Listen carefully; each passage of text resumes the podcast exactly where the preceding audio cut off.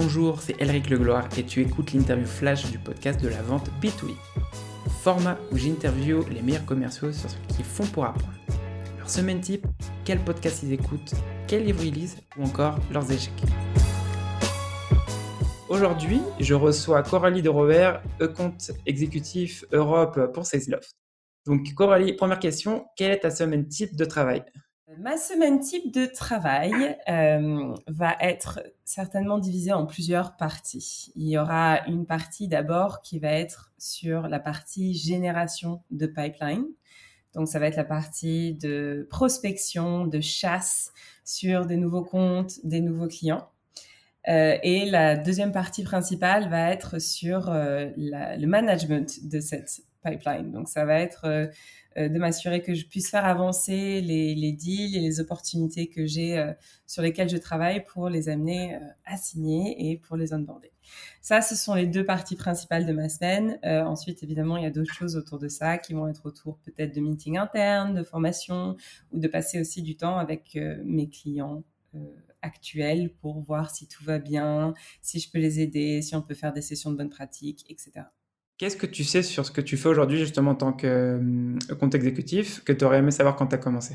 Avant d'être account exécutive, j'étais SDR, Business Development.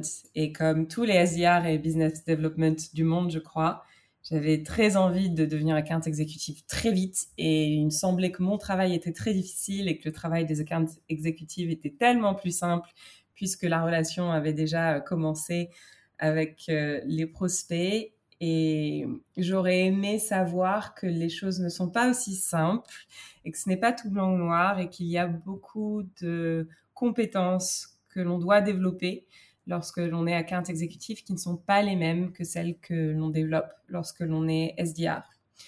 Et j'aurais notamment aimé savoir euh, tous les aspects auxquels j'allais être confrontée sur mes premiers deals pour me sentir plus en confiance. Donc, euh, quand on est account exécutive, on devient consultant, on devient euh, professionnel euh, tech et IT, on devient euh, à moitié professionnel Lego et sécurité et GDPR, etc., etc.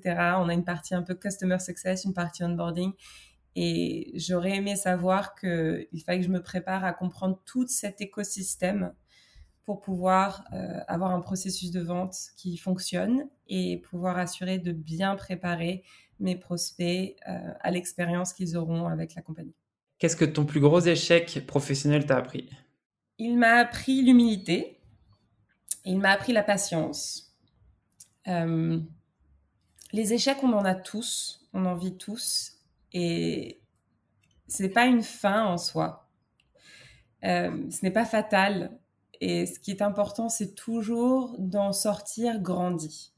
Et pour pouvoir en sortir grandi, il faut avoir la force morale de regarder en face les choses qu'on n'a pas bien faites, les choses qu'on aurait pu mieux faire, prendre la responsabilité qui est la nôtre sur euh, ce qu'on aurait pu mieux faire et se développer en tant qu'individu. Et euh, j'ai j'étais impatiente et je pensais pouvoir tout bien faire et ça m'a appris à à être plus patiente et plus humble. Quelle est la chose qui t'a le plus aidé à accélérer l'apprentissage de ton métier de, compte exécutif? C'est l'outil que je vends, qui a une partie coaching et qui a une partie euh, recording sur les calls.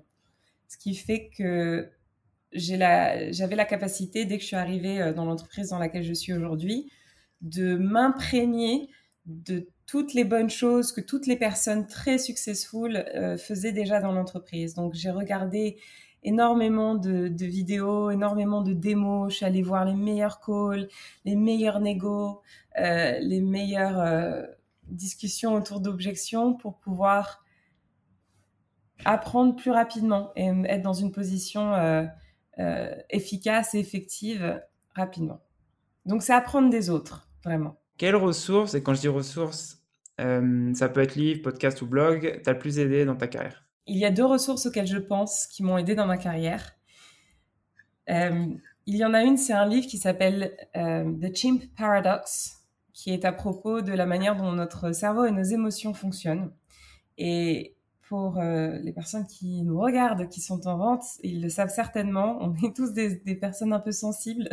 C'est certainement pour ça qu'on se retrouve dans des métiers à, être en contact avec, avec des gens. Mais c'est un métier super difficile et on s'en prend euh, plein la tronche tout le temps. Euh, les meilleurs vendeurs aujourd'hui, leur taux de réussite est de 30 à 35% Donc ça veut dire qu'ils se prennent entre 65 et 70% de gens qui leur disent non. Donc notre quotidien, c'est de la déception. Notre quotidien, c'est des gens qui nous disent non. Notre quotidien, c'est de faire du travail qui peut-être ne va pas aboutir. Notre quotidien, c'est de la frustration. Donc c'est hyper important de pouvoir faire la part des choses et ne pas se laisser envahir émotionnellement lorsqu'on est dans des situations difficiles. Et c'est un vrai, un vrai travail à faire. Donc, The Chim Paradox, c'est un, bon livre pour pouvoir euh, mieux se gérer émotionnellement. Et un autre, euh, une autre chose que j'ai apprise, que j'utilise tout le temps, c'est dans le Loup de Wall Street. Euh, je ne sais pas si vous vous souvenez, mais Leonardo, Léo, appelle toujours deux fois.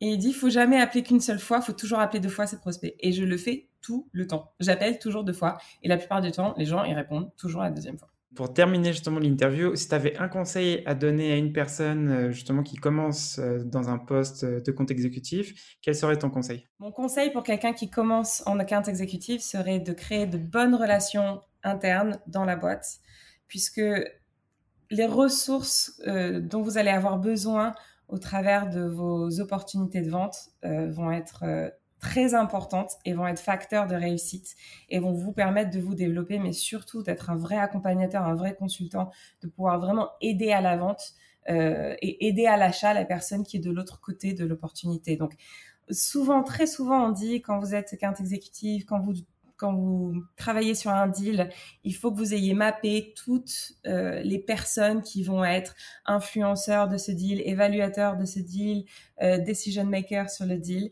Mais il ne faut pas oublier les personnes qu'on a autour de nous en interne dans la boîte. Il faut que vous vendiez aussi bien en externe que vous le faites en interne. Donc ne sous-estimez pas. Créez de bonnes relations avec les autres départements, avec la finance, avec le légal, avec le marketing. Euh, les meilleurs éléments dans les entreprises sont les éléments qui, sont cross-fonctionnels et ça va vous permettre d'être dans des positions euh, de réussite. Merci pour avoir écouté cet épisode du podcast de la vente B2B. Si t'as aimé cet épisode et que t'as appris quelque chose, abonne-toi maintenant sur ton application préférée pour recevoir le prochain épisode. Si tu veux recevoir plus de contenu sur la vente, j'envoie une newsletter chaque dimanche où j'y partage 3 contenus. On va bientôt dépasser les 300 membres et j'ai déjà envoyé 16 newsletters.